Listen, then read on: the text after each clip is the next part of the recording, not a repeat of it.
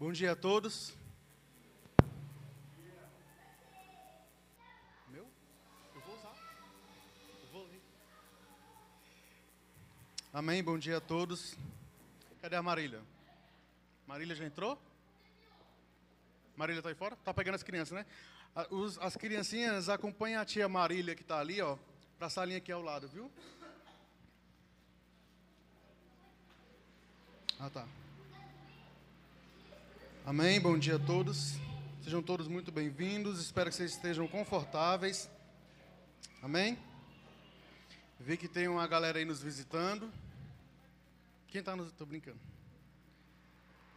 Aos que estão nos visitando, sejam muito bem-vindos. É um prazer ter vocês aqui. É, ao pessoal do Juntos Somos Mais Três, mais fortes. Mas juntos somos mais fortes. Amém. Obrigado por vocês terem vindo. Obrigado pelo café que vocês disponibilizaram para a galera. Deus abençoe vocês grandemente. Abençoe o projeto de vocês. Voltem sempre. Que massa. Amém. É, Dito isso, vamos entrar na palavra. Esse negócio está dando. É o quê? Trocar? Som. Pronto, amém. Agora nada atrapalha. Nós estamos fazendo uma leitura de Romanos. Vou dar continuidade hoje. Eu quero conversar algumas coisinhas com vocês. E peço que vocês prestem atenção no que vai ser dito aqui para que vocês compreendam a mensagem de Jesus para nós hoje. Amém? É, Tem um cara, tinha um cara, chamado Paulo Freire. Alguém já ouviu falar de Paulo Freire? Paulo Freire tem uma frase interessante. Ele diz o seguinte: é fundamental diminuir a distância entre o que se diz e o que se faz, de tal forma que, num dado momento, a tua fala seja a tua prática. Eu pensei nessa frase semana passada quando o Dan comentou acerca de que é impossível existir o termo cristão num protestante, né? Porque se você se diz protestante, presume que você age como um cristão. De que você se comporta como um cristão, de que você faz a leitura social do mundo como um cristão. E aí você deve estar pensando, né? A cosmologia cristã, né? Não é bem isso. É imergir no, no mundo com o pensamento de que Cristo transforma a nossa mentalidade para que a gente possa transformar a nossa sociedade. pô. E para isso a gente precisa, como diz Paulo Freire aqui, certamente é encurtar essa distância entre o que a gente diz e o que a gente faz. Eu não posso ser cristão de fala e não de prática. Jesus me ensina que o nosso reino é feito de paz, de justiça e alegria. Então, quando eu prego paz, justiça e alegria, os meus atos são para que paz, justiça e alegria se tornem realidade no mundo presente.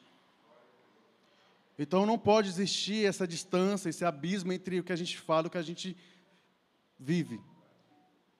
Nós somos integral nisso. Então, o que eu falo é aquilo que eu tenho que praticar. A gente não pode se auto-intitular cristão se a gente não pratica as diretrizes da, da nossa religião. Entende? Então, falar sobre justiça presume que eu, como cristão, seja um praticante de justiça, seja aquele que denuncia as injustiças, que seja aquele que luta contra as injustiças. E lutar contra injustiças requer que nós não fique enxugando gelo, mas para que a gente vá na raiz do mal, nesta árvore que, que, que, frutifica as injustiças. A gente tem que cortar ela pela raiz e não ficar enxugando gelo.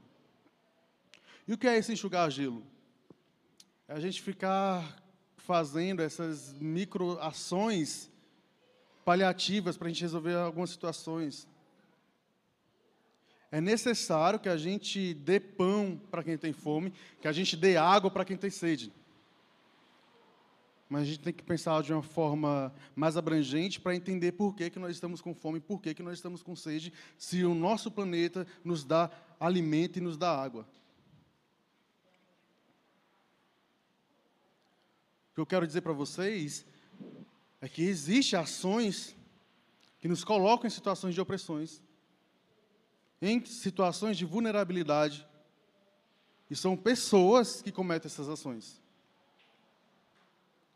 Então a gente tem que ir na raiz, entender o porquê que essas opressões estão acontecendo, por que essas opressões estão sendo reverberadas. E aí, eu gosto do termo Jesus Cristo Libertador, como o Leonardo Boff trabalha. E se nós somos servos, amigos, filhos do Jesus Cristo Libertador, significa que nós temos que sermos agentes contra as armadilhas, contra as correntes que nos aprisionam.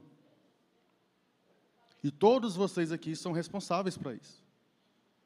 Todos nós que estamos aqui, que nos auto-intitulamos cristãos, nós temos que trabalhar para que Jesus Cristo libertador alcance todos os que estão acorrentados, todos os que estão oprimidos, todos aqueles que estão sendo bombardeados por ideologias que nos oprimem, que nos aprisionam. Dentro da teologia, a gente tem que entender que o fazer teologia é uma responsabilidade de um teólogo. E este teólogo, ele, para criar sua teologia, ele faz uma leitura social de onde ele vive, onde ele está, e a partir da sua vivência, a partir da sua experiência, ele cria uma teologia segundo o que ele acredita. Mas é lógico que ela vai estar carregada daquilo que ele está, é, sei lá, cultivando desde sua criação. Como ele olha o mundo, como ele enxerga as pessoas. A partir disso, ele, ele cria suas teologias. E as teologias são responsáveis por fazer com que comunidades, com, por fazer com que cristãos tenham uma leitura do mundo também. Quando um pastor abre uma igreja, ele abre acima de uma diretriz, em cima de uma teologia, e essa teologia ele buscou referência em outros teólogos. E a maioria dos nossos teólogos são europeus, são norte-americanos. Então, eles constroem essas teologias em cima de preconceitos, é, em cima de, de, de, de, um sistema patriarcal, com um olhar preconceituoso para o continente latino. E dentro da nosso, nossa, nossa realidade americana, essas teologias são difundidas. E aí você vem, você visita igrejas, você vê lá que tem é, é, diretrizes nessas igrejas que não permitem ainda mulheres falar em púlpito, ainda tem divisão entre homem e mulher, algumas segregações. Por que, que isso acontece? Por que, que esses preconceitos ainda prevalecem em nossas comunidades? Por causa dessas teologias que vivem, por causa desses pastores que ainda adotam essas teologias e ele prefere enxergar o mundo acerca, é, usando essa teologia de referência. Então esses preconceitos vão permeando, ele vai sobrevivendo em nosso meio. E aí a gente tem que buscar fazer uma atualização da nossa leitura, buscar entender a nossa realidade aqui, sul-americana, e compreender e debater se essas teologias estão de acordo com a nossa vivência, se cabem aqui para a nossa realidade. E questionar.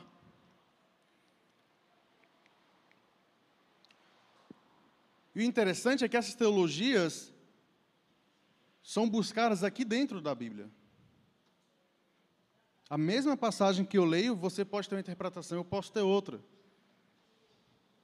Entende?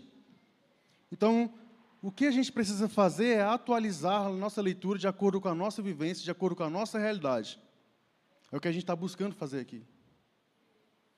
Buscar entender como Deus enxerga o homem, a mulher, enxerga o diferente. E não é possível que uma teologia norte-americana, europeia, possa servir para todos nós aqui, que somos pessoas diferentes, pessoas diversas, pessoas que viveram, tiveram suas histórias marcadas por situações diferentes uma das outras. A gente não pode ser encaixotados, a gente não pode ser pegados como um, uma, uma, um bolinho de, ma, de massinha e colocados dentro de um pote, porque a gente é diferente. Então a gente precisa abandonar esse velho pensamento, a gente precisa abandonar esse velho é, modo de viver. Esse velho modo de vivendi que nos tira da nossa capacidade digna de ser ser humano. A gente precisa do novo. A gente precisa da nova realidade em nossas vidas. De uma nova leitura da Bíblia para nossas vidas. E quando eu digo nova leitura, não estou dizendo para rasgar a Bíblia e criar outra, não. Estou dizendo para olhar ela direito. Olhar o pano de fundo dela direito. Nós vamos entrar na leitura de Romanos 5 e a gente vai entender como Paulo vai no passado, reinterpreta fatos e traz uma nova perspectiva para aqueles que estão presentes ouvindo a sua carta. Amém? Estou entendendo ou estou viajando? Presta atenção. Eu acho massa que em Mateus ele diz um fato lá, um episódio sobre Jesus. Que Jesus traz uma, uma mensagem forte sobre fé. Porque seus discípulos não tinham conseguido expulsar um demônio de uma pessoa lá. E aí ele fala, ah, geração incrédula, até quando eu vou ter que ficar com vocês? Isso já é uma denúncia para que a gente fique ligado no que Ele quer da gente. Para que vocês tenham autonomia, para que eu tenha autonomia para propagar o Evangelho. E ele diz: Até quando eu vou ter que ficar com vocês? Precisam vocês ter fé. E quem tem fé do tamanho de um grão de mostarda é capaz de dizer: aquele monte vai daqui até ali, e aquele monte vai daqui até ali. Ou seja, a fé nos empodera. Só que Jesus não quer que nós sejamos super poderosos, heróis, marvélicos. O nosso propósito não é mover montanhas. Vai daqui até ali. O nosso propósito é mover corações. E é para isso que nós estamos aqui hoje. Para fazer mover corações para uma unidade. Para que a gente juntos sejamos mais fortes. É esse o nosso propósito. E talvez seja mais fácil mover a montanha de um lugar para o outro do que mover corações em prol do bem. E pode ser que teologias, ideologias estejam nos engessando, nos tirando da capacidade racional de sermos humanos, de olhar para o outro, enxergar no outro o outro eu, o outro eu genérico. Aquele que eu posso olhar para ele e pensar nele quando eu estiver no banheiro. Dá descarga porque eu não quero que o outro eu entre no banheiro com, a, com, com, com vaso sujo.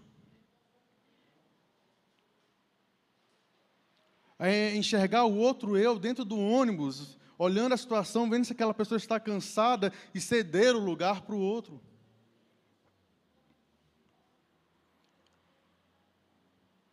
Vocês estão entendendo?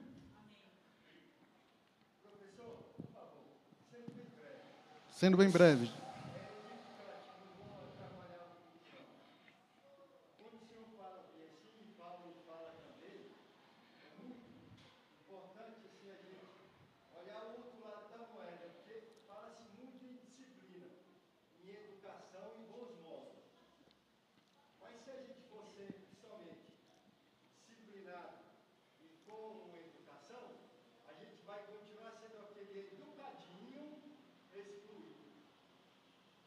A educação.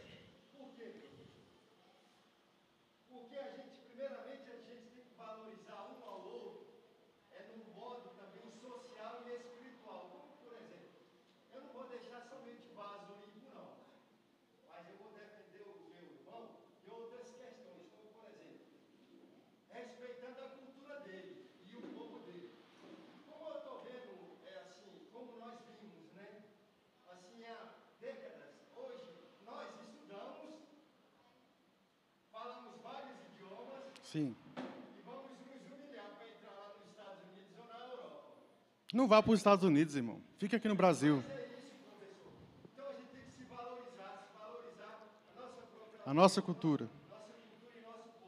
Amém.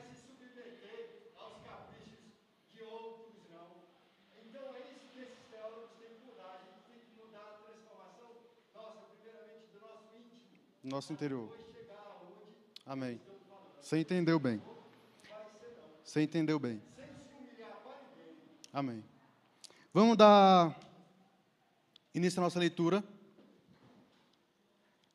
Nós estamos aqui no Romanos 5, na segunda parte do Se Tratar o Teológico de Paulo.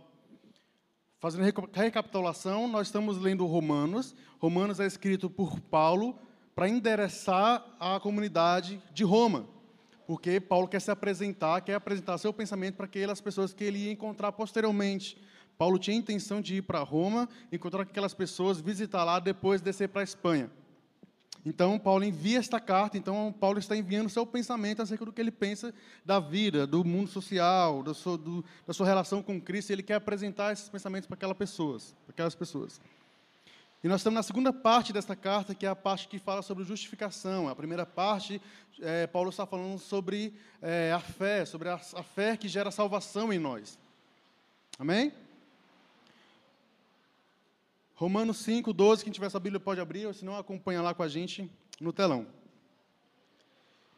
Diz o seguinte: Portanto, da mesma forma como o pecado entrou no mundo por o homem, e pelo pecado a morte, assim também a morte veio a todos os homens, porque todos pecaram. Paulo dá continuidade nesta passagem nesta tese que ele está apresentando, e ele está falando sobre agora uma comparação, um paralelo que ele faz entre o primeiro homem, que seria Adão, e o segundo homem, que seria Jesus Cristo. Então, Paulo vai criar um paralelo entre essas duas ações: a ação do pecado, que veio por parte de Adão, que gera a morte, e que gera a morte de todas as pessoas, e a solução para isso, que seria o ato da morte e ressurreição de Jesus em prol de todas as pessoas, para que elas fossem justificadas. E aqui, essa tese dele, cara, é interessante porque tem uma cultura, tem um ethos, tem um, um, uma, uma diversidade nesse público com que Paulo está falando. E grande parte desse público é feito de judeus. Então, Paulo, sendo judeu, conhece bem a história do seu povo e ele busca esse paralelo lá em, em Gênesis, quando Adão pecou. E ele quer fazer uma, um paralelo, quer fazer um comparativo entre essas duas ações: a ação que gera morte e a ação que gera vida abundante. E aí ele vai buscar lá em Adão, o homem que pecou, e por ele ter pecado, por ele ter desobedecido a Deus, veio o pecado. E o salário do pecado é a morte, como Paulo defende. Entende? E aqui ele vai seguir dizendo o seguinte: Pois antes de ser dada a lei, o pecado já estava no mundo. Mas o pecado não é levado em conta quando não existe lei. Olha que interessante. O pecado não é levado em conta quando não existe lei. Ou seja, o que é essa lei? Esta lei é a lei que aparece em Moisés. Lembra de Moisés lá no Monte Sinai, libertando o povo, e aí Deus manda lá o decálogo, os dez mandamentos, manda lá, né, e tal. Esta é a lei. E a partir dessas dez leis surge mais centenas de leis. Vai surgindo ramificações dessas leis. Então, o judeu vive sobre uma dominação um pouco, um pouco não, bastante pesada acerca das leis.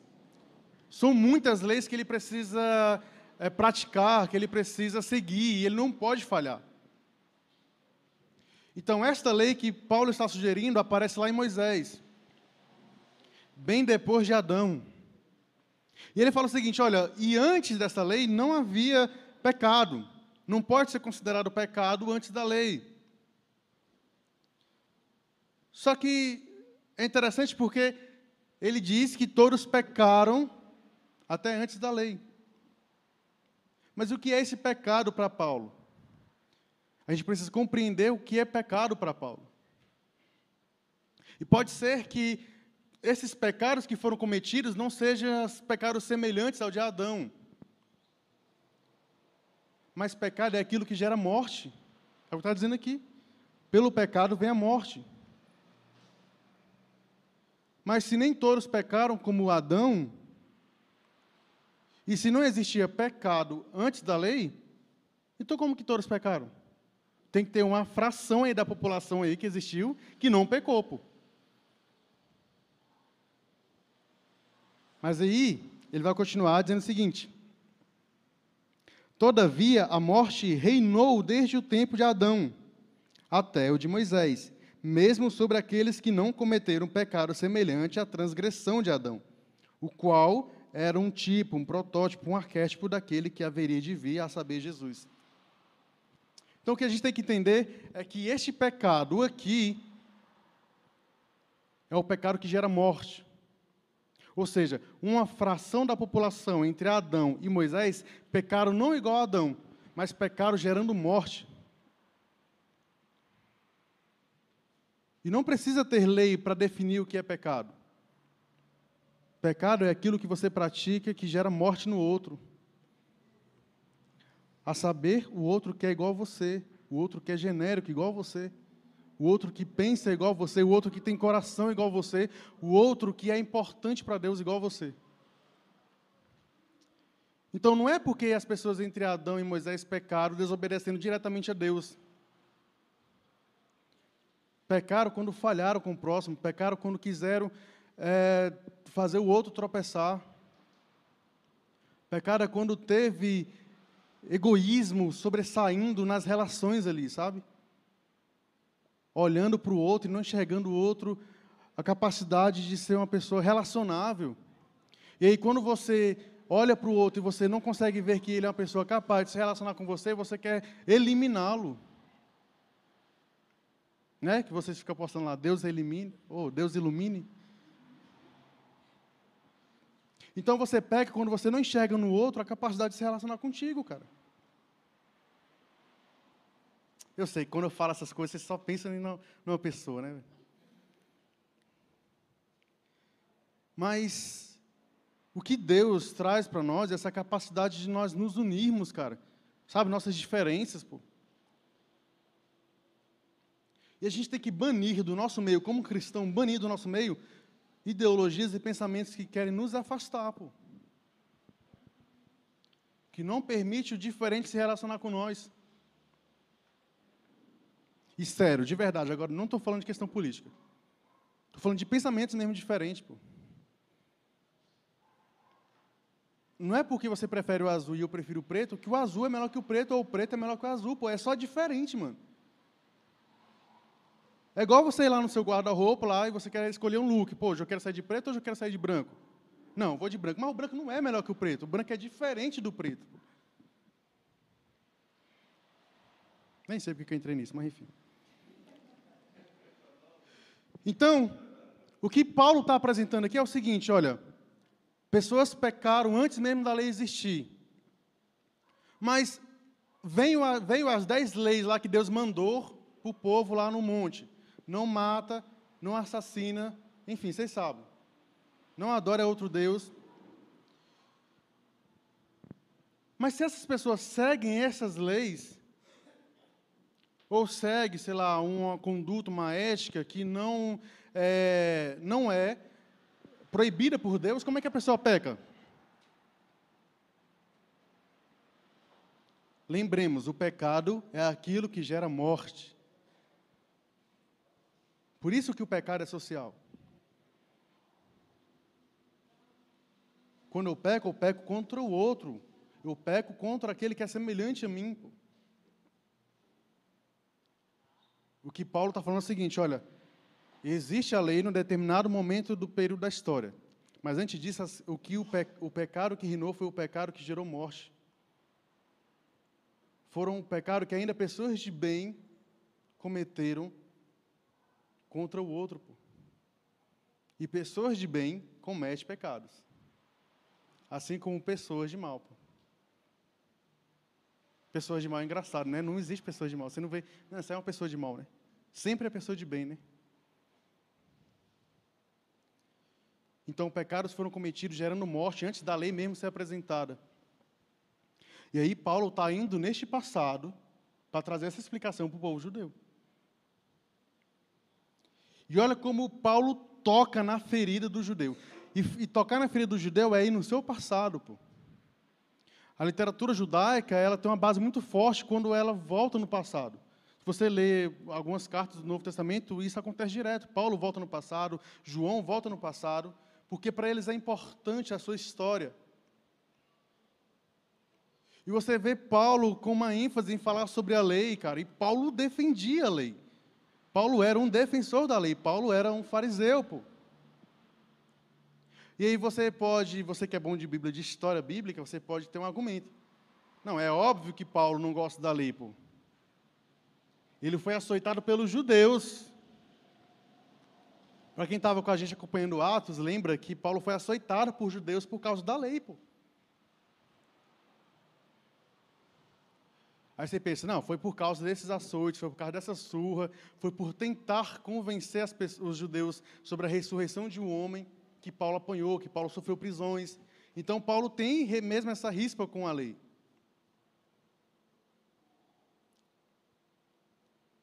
Mas não é isso que Paulo está fazendo. Paulo não está tocando na lei, que para os judeus é importante, só de birrinha, não, cara.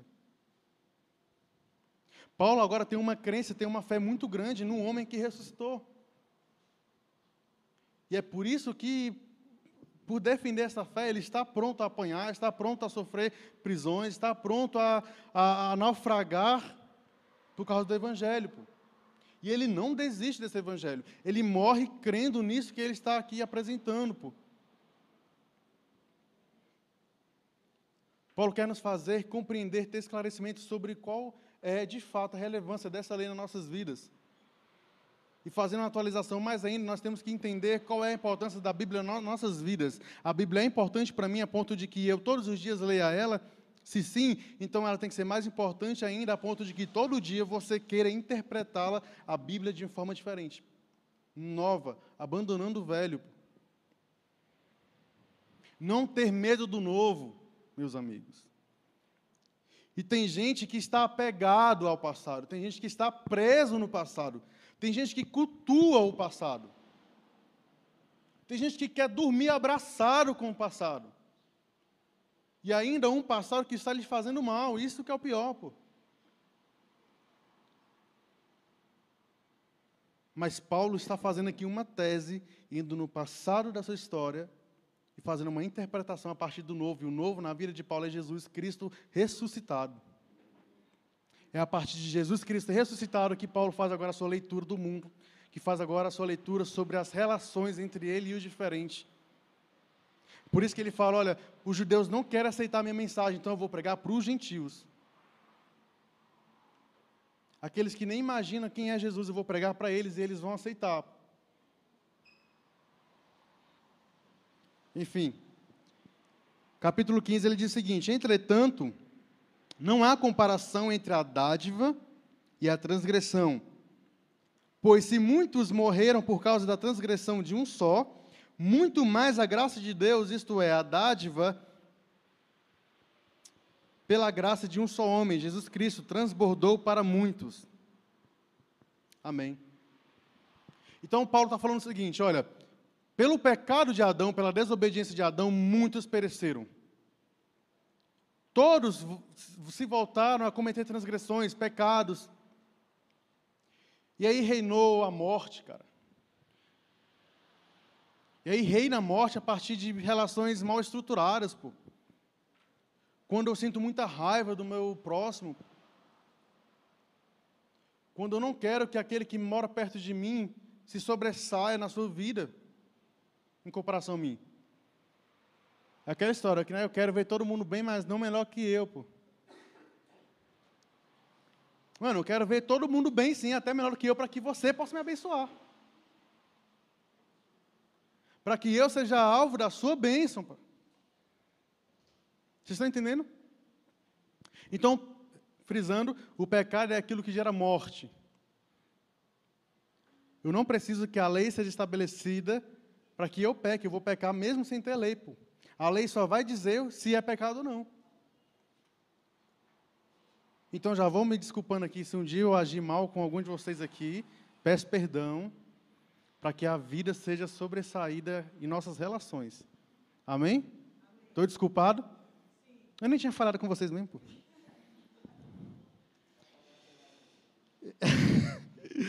Não se pode comparar a dádiva de Deus com a consequência do pecado de um só homem.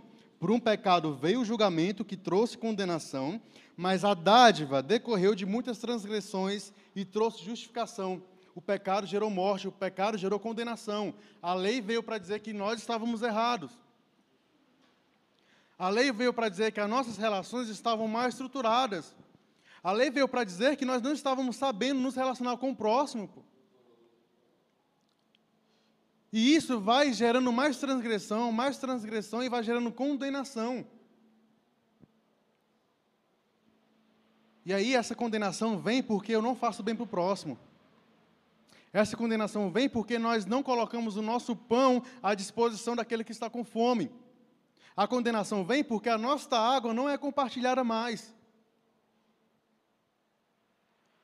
E se você olhar para Mateus 25, lá está dizendo quem vai ser condenado, quem vai ser salvo.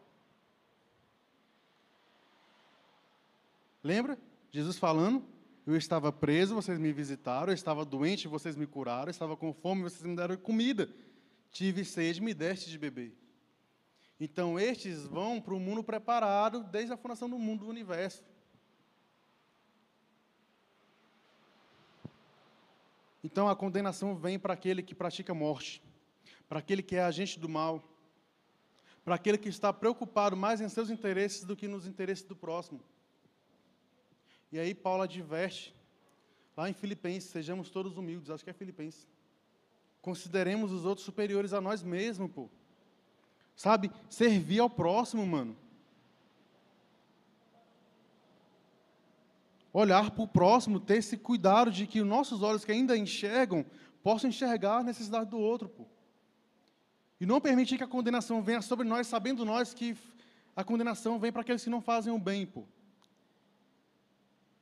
Tomemos, tomemos muito cuidado, para que a gente não seja egoísta, egoísta demais, para que a gente não seja individualista demais. Véio.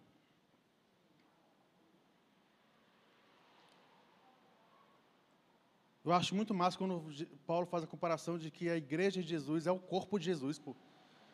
E o corpo de Jesus precisa estar em movimento, fazendo o que Jesus faria, pô, que é abençoando as pessoas. Que é orando por cura por aquele que está doente em nosso meio, velho. Sabe, o massa de ser igreja, pô, não é vir aqui no domingo só ouvir palavra, pô. É fazer com que a palavra torne-se torne -se realidade em nossas vidas, mano. Sabe, ah, tem um irmão doente em nosso meio, vamos, vamos orar, pô. Vamos orar por esse, por, por esse irmão com a mesma efervescência que a gente ura quando a gente quer uma bênção, pô. Quando a gente quer uma casa, quando a gente quer um templo para a nossa igreja. Vamos orar com fervor pelo irmão que está doente, mano. Vamos fazer campanha pelos irmãos que perderam seus bens, sua casa em chuvas, com, a mesma animosidade, com, a mes, com o mesmo ânimo que a gente faz campanha para adquirir um templo, para adquirir algum. Entendeu, mano? Nós somos agentes do reino, e agentes do reino prega paz, prega justiça e prega alegria, e age em prol da paz, e age em prol da justiça, e age em prol da alegria encurtar essa distância entre, entre, o que a gente diz e o que a gente faz, pô. Para que a gente não seja nossos próprios réus, reis, reis, não sei. Vocês estão entendendo? Por um homem vem o pecado, e por causa desse pecado veio a morte, e por causa dessa morte todos estão condenados. Pô. Todos falharam. Mas aí aparece Jesus, mano, rasga o véu e diz a todos nós: vocês agora são justificados, mano. Vocês agora podem se aproximar de mim e dizer que você é meu amigo. Você agora pode ter uma relação direta comigo. Mandar mensagem no WhatsApp do cara, pô. E ele responder, mano. Entende? É nós termos esse, essa autonomia de falar com Deus, pô. Com Deus, mano. Não, vocês não entenderam, não. Eu vou repetir e vocês vão dar um glória. Nós temos autonomia para falar diretamente com Deus. Interceder Jesus. Enche o meu armário, pai. Enche o congelador. E exige, mano. Não é assim, Bel? Exige, mano, a carne, pô. É ter fé, pô. E essa fé é racional, mano. É racional, pô. Vocês têm medo de orar porque vocês acham que Jesus não vai mandar a carne direto do céu, pô? Talvez ele não mande, mano, mas tem os agentes do reino, pô. Tem que entender o que é racionalidade no reino de Deus. É orar, a Deus, meu armário está vazio, Jesus. Meu filho quer leite ninho. e aparece, irmão. Eu estou falando porque eu, quando eu já fui mais crente, eu vivia isso, pô. Eu vou dar um, vou dar um testemunho aqui. Existia uma época, eu era mais novo na igreja, eu tinha aquela, aquela, né, aquele ânimo, né, aquele negócio de jovem, né? E aí, na igreja que eu era, inventaram um culto na quarta-feira, mano. E eu sempre tra trabalhava de dia, né? Toda a minha vida trabalhei de dia. Só que aí, nas minhas condições, é, tinha um intervalo no meio da minha, da minha escala, né? E aí inventaram um culto de dia, na quarta, três horas da tarde, pô. Não, era, era três horas da tarde. E eu lá, né, naquele fervor, pô, mano, vou pro culto. Não sei como, porque eu trabalhava de dia. E aí eu orei a Deus, Deus, eu quero servir a Ti, integridade, Deus, eu quero estar no culto da terça, nas sete, aliás, às oito, no de quinta às oito, eu quero estar no de quarta às três. E orei para Jesus. Falei, pô, Jesus, é para né, estreitar os laços. Orei, pedi outra escala. E no outro mês me deram outra escala. Que tinha um intervalo justamente às três horas. O que é que eu fiz? Fui nos cultos das três horas. Não é forte? Não, glorifique, igreja. É forte. Jesus mudou a minha escala para que eu pudesse adorá-lo. Para que eu não tivesse ociosidade às três horas da quarta para pecar.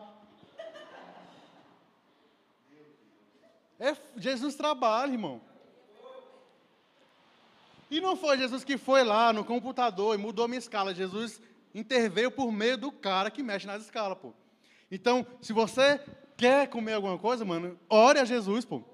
Não é que ele vai trazer, talvez ele traga, também não vou duvidar do cara, né? Mas é, pô, alguém, algum irmão abençoador vai, sei lá, pensa em você do nada. É, pô. Ore para que apareçam os irmãos nessa igreja, irmão. Tá faltando bênção porque não tem esses irmãos. Enfim. Só não manda cru, né? 17. Se pela transgressão de um só a morte reinou por meio dele, muito mais aqueles que receberam de Deus a imensa provisão da graça e a dádiva da justificação reinarão em vida por meio de um único homem, Jesus Cristo. Nós fomos chamados para reinar em vida, meu amado. Nós somos chamados para reinar em vida, pô. E aí, para quem estava aqui no dia que eu fiz a introdução sobre Paulo, sobre o livro de Romanos, Paulo não enxerga o reino como algo que está para ser vivido, ele enxerga o reino como algo que ele já está vivendo. Paulo não está de acordo com o Império Romano, Paulo está de acordo com o reino de Jesus Cristo. Pô.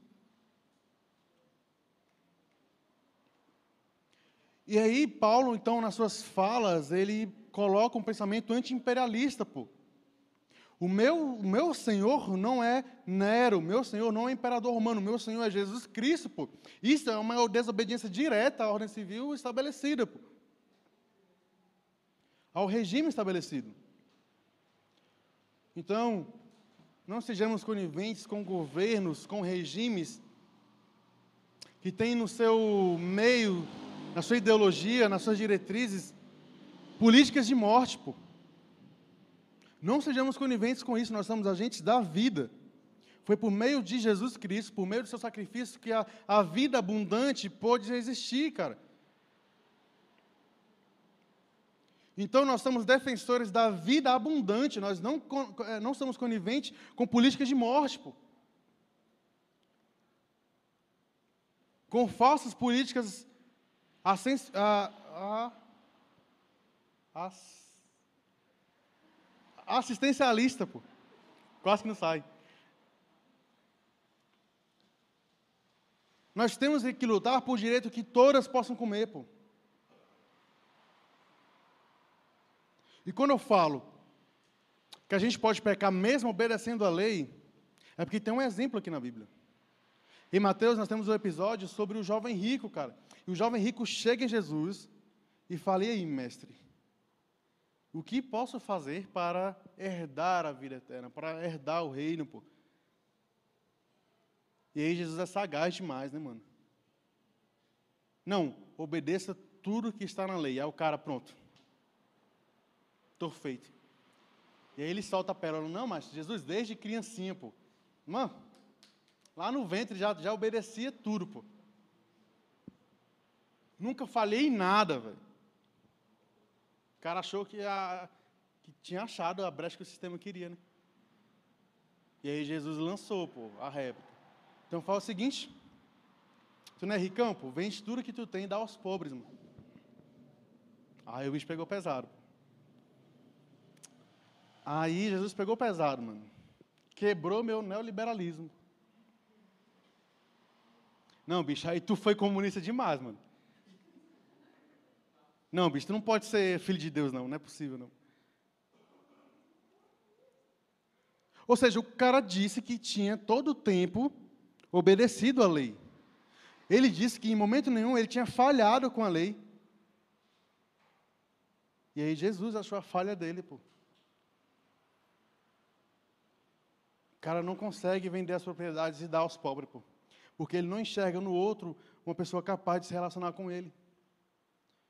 Então, aquele que é pobre demais, eu não consigo criar um laço, sabe, de relação. Então, eu não preciso dele. E se eu não preciso dele para me relacionar, ele é descartável. Meu amado, todos vocês, carinhas lindas, todos vocês são pessoas importantes. Pô. Se você olha para o outro e não enxerga no outro a capacidade de se relacionar, pô, não elimina não, mano. Abençoa, velho. Porque pode ser que um dia essa pessoa seja a pessoa capaz de se relacionar contigo. E pode ser que um dia essa pessoa seja a pessoa que vai te abençoar no momento de precisão, velho. Não existe pessoa nenhuma, velho, que nós possa olhar e falar assim, você é descartável para mim. Eu sei que muitos de vocês aqui já foram abençoadores na minha vida. Eu espero que um dia eu possa ser o abençoador na vida de vocês, por sempre. Sabe, a gente tem que orar por isso, para que a gente seja pessoas capazes de abençoar véio, o outro. Nenhum de vocês são descartáveis. É assim mesmo?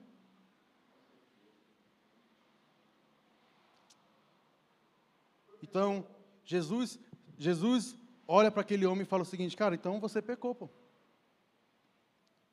Porque se tem gente passando fome do teu lado e você não consegue vender uma propriedade porque disse que ele era dono de várias propriedades, e não consegue vender uma propriedade para dar pão para quem está passando fome, velho. Então você já está pecando, pô. Então entende que quando Paulo fala que muitos pecaram mesmo antes da lei, é porque não precisa da lei de, dizendo o que a gente pode ou não fazer, dizendo o que é pecado ou não, o que a gente deve ou não deixar de fazer, pô. É a questão de ética nas relações, vai. Sabe? Ética.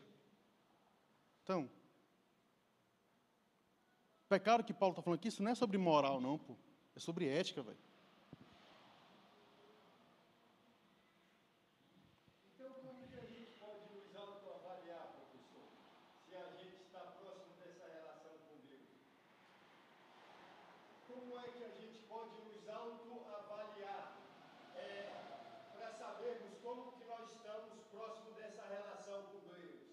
Para saber a gente está aprovado ou não?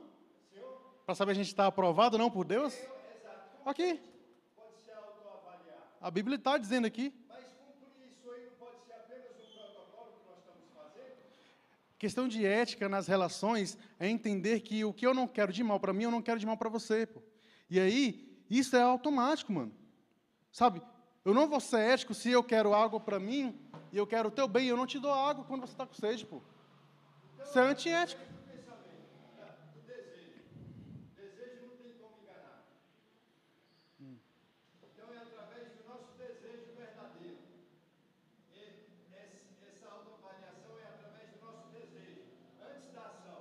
É através da nossa relação com Deus, uma relação verdadeira com Deus, entendendo o que Deus quer para nós. Quando me coloco numa relação verdadeira com Deus, de oração mesmo, de interpretar a palavra ao nosso, a, a, a nossa cultura, a nossa relação um com o outro, eu vou saber sim, velho, de forma ética, se o que eu estou fazendo é da vontade de Deus ou não. Deus não nos deixa enganar. E aí, quando eu falo sobre a gente fazer o bem para o próximo, a gente tem em 1 João 3,16 a seguinte passagem. Vou abrir aqui para vocês, vocês não precisam abrir não, vou fazer a leitura aqui. Que diz mais ou menos isso aqui. Está lá? Está lá, vou ler aqui para vocês. Nisto conhecemos o que é o amor. Nisto conhecemos o que é o amor. O amor não é algo visível, tangente que a gente pode pegar para a gente conhecer o seu formato, para a gente conhecer a sua, o, sabe, a sua textura. O amor é um sentimento, pô, é uma decisão. E lá está dizendo, nisso conhecemos o que é amor. Jesus Cristo deu a sua vida por nós e devemos dar a nossa vida por nossos irmãos. Isso é ética, pô. Se eu sigo a Jesus, se eu digo que eu sou cristão, eu olho para o sacrifício de Jesus, que se sacrifica em prol de pecadores, dos injustos, e eu quero reproduzir esse, ato, esse ato. Sabe, dar a vida pelos nossos irmãos. Sabe, dar o sangue pelos nossos irmãos. Mas é enxergar no outro uma irmandade. E aí vai de você se você tem de fato esse, esse laço com essa pessoa ou não. Você considera o teu próximo como teu irmão? Se não, você está livre deste ato de dar a sua vida pelo seu irmão. Mas se você se diz cristão e chama o outro de irmão, você está incumbido da obrigação de dar a sua vida pelo seu irmão. E dar a sua vida não é proteger a outra pessoa num tiro, não, talvez também, né? Mas sabe, é viver pensando o que eu posso fazer para que eu seja um abençoador na vida dessa pessoa. Meu irmão, qual é a tua necessidade? Se preocupar de fato, mano.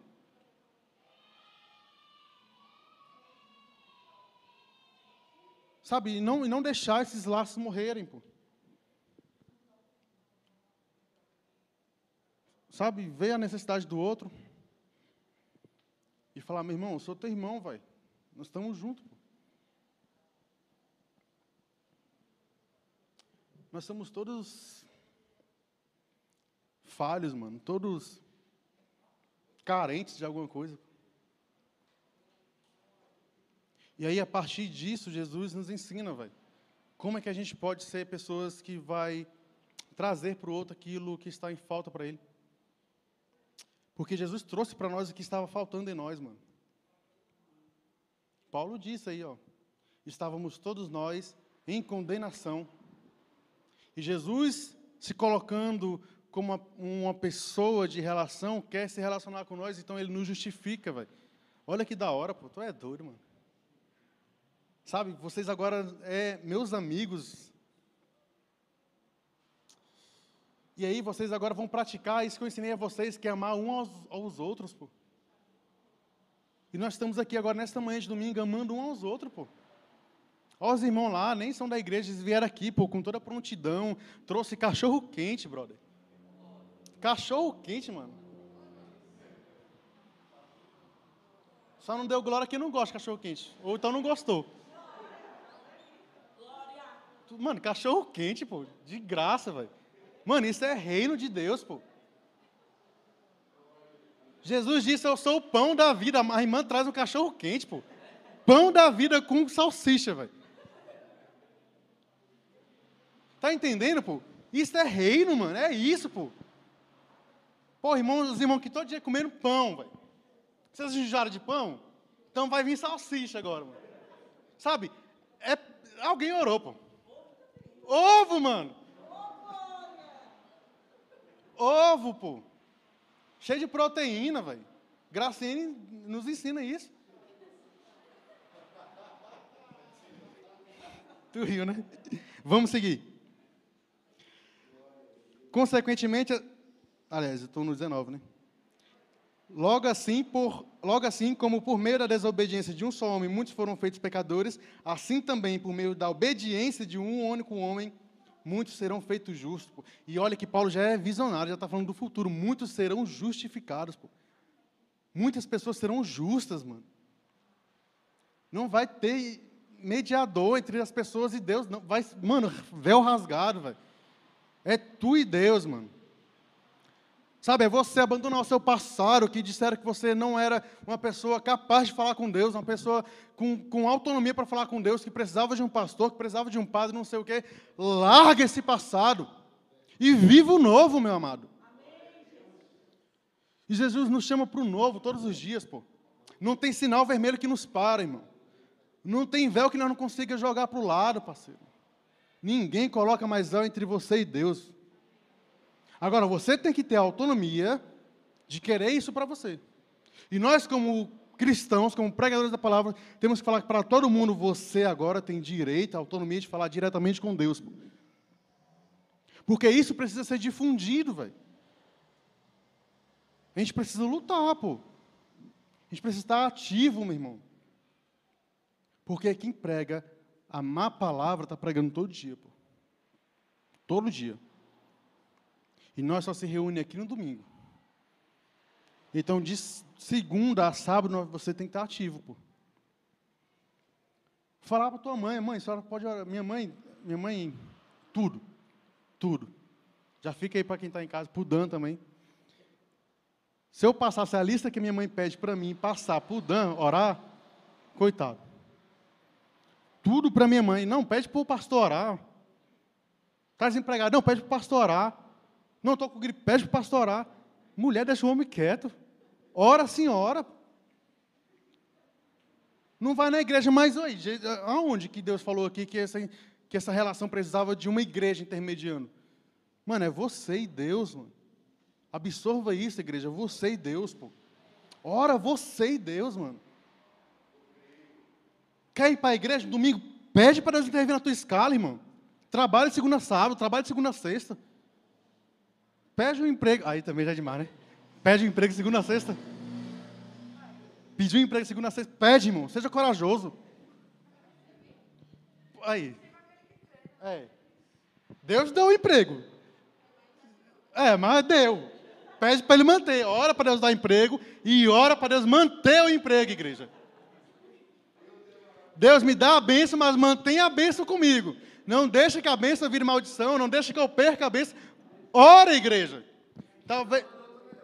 É, se for para tirar, se for para substituir, melhor. E Deus, Deus é o nosso Pai, dono do ouro, da prata, de tudo, meu irmão. E voltando ao início, ao que Paulo, ao que Paulo Freire diz, em curta distância entre o que tu diz e o que tu faz. Se tu crê que teu pai é dono de tudo, então ora para o teu pai para que ele te dê. É herança, irmão. Essa é herdeiro. Filhos do reino, pô. Creia, mano, mas creia, pô. Ou se Jesus disse que ter fé é pedir para um monte se mover, então, pô, velho, um peixe cru, igual o irmão ali gosta, salmão cru lá, velho, uma roupinha nova, pô. Sabe? Mas é ser abençoado e enxergar que o outro lá, aquele outro que você não é parente, também é uma pessoa que pode ser abençoado e torne-se você um abençoador, pô. Porque de fato, Deus não gosta de egoísmo, pô. E aí, cara, quer um carro? Pede um carro para Jesus. Mas ofereça carona, pô, no final do culto. Sabe? Compartilhar a bênção, pô. A bênção é para ser compartilhada. Eu queria, eu queria pregar mais uma meia hora, mas enfim.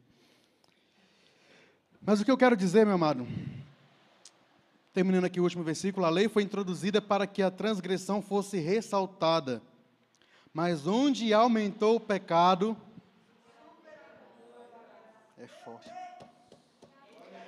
A fim de que, assim como o pecado reinou na morte, também a graça reine pela justiça, para conceder vida eterna, mediante Jesus Cristo, o nosso Quírios, o nosso Senhor, meu amado. Sermos, a, sermos da, do reino de Deus é sermos agente que prega a justiça e que age com justiça. Que prega a alegria e dá alegria às pessoas, pô.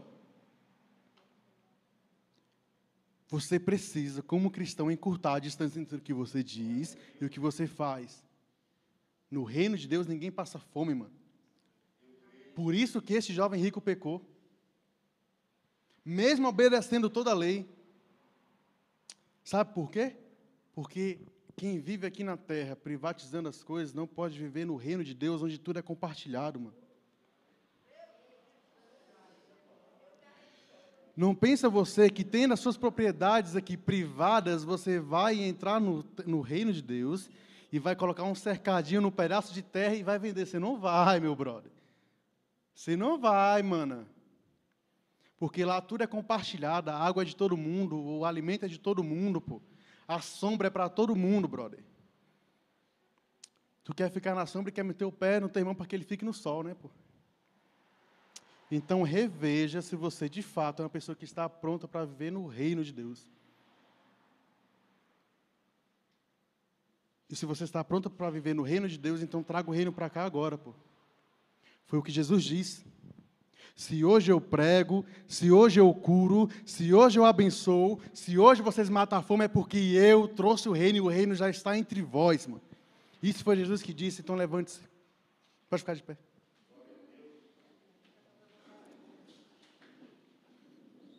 E eu quero convocar o Dan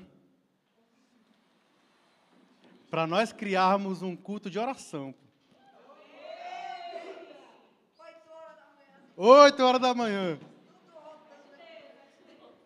Eu aprendi a pregar. Não, eu não aprendi porque eu não, não sei ainda, né? Mas eu era de ir na consagração todo sábado, pô, nove horas, mano. Eu fui, eu fui essa pessoa, pô. Eu ia na, no, na consagração no Sauro, pô. Foi o primeiro lugar que eu preguei, mano. Vocês entendem, brother? Então, mano, para mim é indiferente se eu prego com o microfone ou não, mano. Eu quero chegar na minha mãe e falar, mãe, ore você, mãe. Ore você, bro. E receba, mãe. É cura que a senhora quer, receba. É emprego melhor que a senhora quer? Ora, mãe minha tia, minhas primas, sei lá.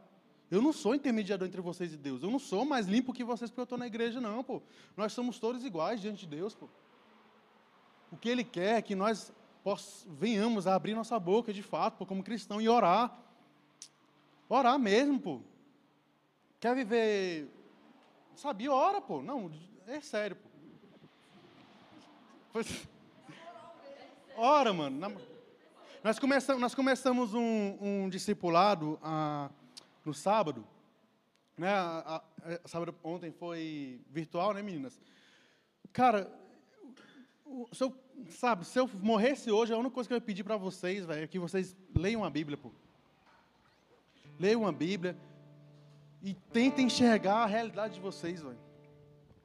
Tentem enxergar por que que o nosso evangelho é tão mal difundido, pô. Tem interesse por trás disso, velho. Tem interesse quando governantes usam a Bíblia para ir para o governo, pô. Para ser eleito, tem interesse, velho. E o interesse não é fazer disso aqui realidade, porque isso aqui não é para eles realidade. Eles não vivem isso aqui, mano. João 8,32 para eles foi só, é só um slogan, fala Edson.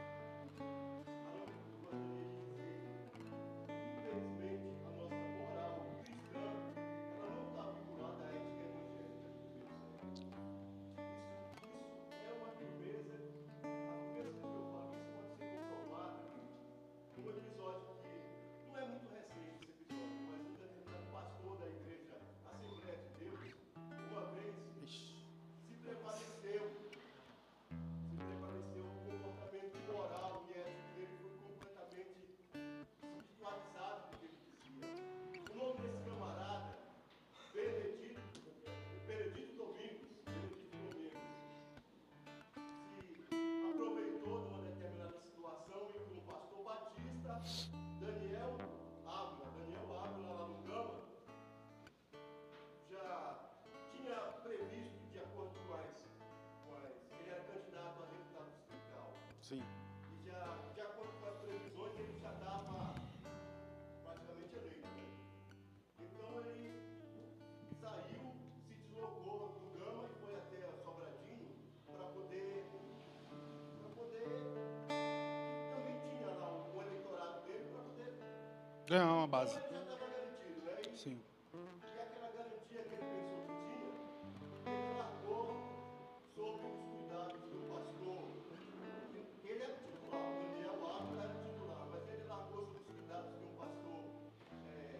Só fingiu lá para ganhar os votos. não, ele largou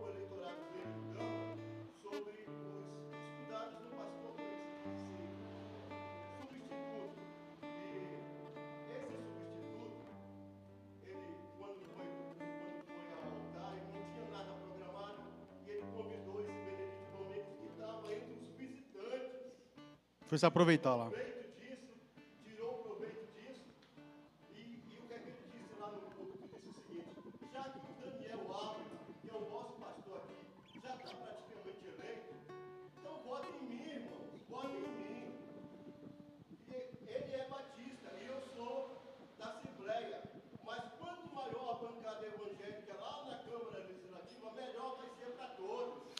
que eu tô, é o que eu tô falando aqui.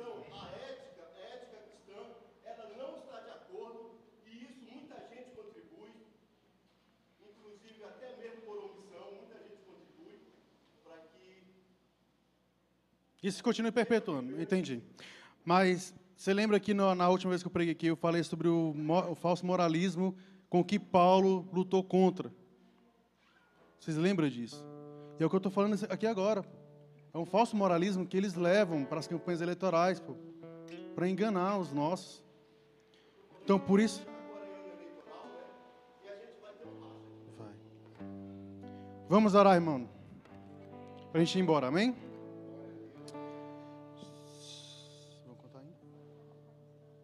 Jesus, feche seus olhos aí, irmãos. Jesus, nós te agradecemos, Pai, por este culto de hoje. Eu oro para que, meu Pai amado, nós possamos sair daqui de fato abençoados, para que nós possamos, meu Pai amado, compreender as tuas palavras, Jesus. E oro para que nós aqui, meu Pai amado, sejamos alimentados, meu Pai amado, por uma fé que nos coloque, meu Pai amado, a fim de estreitar nossa relação entre eu e Ti, Jesus. Que pessoas aqui, meu Pai amado, sejam dotadas de capacidade de ser autônomas, meu Pai amado, do reino de Deus. Para que pessoas aqui, meu Pai amado, sejam encorajadas a orar, meu Pai amado, e falar contigo, Pai. Interpretar os sinais, meu Pai amado, interpretar a sua realidade, fazer uma leitura social de acordo, meu Pai amado, com o que o Senhor quer de nós, meu Pai. Que nós sejamos, meu Pai amado, os profetas que trazem luz a essas pessoas que estão aqui, Jesus.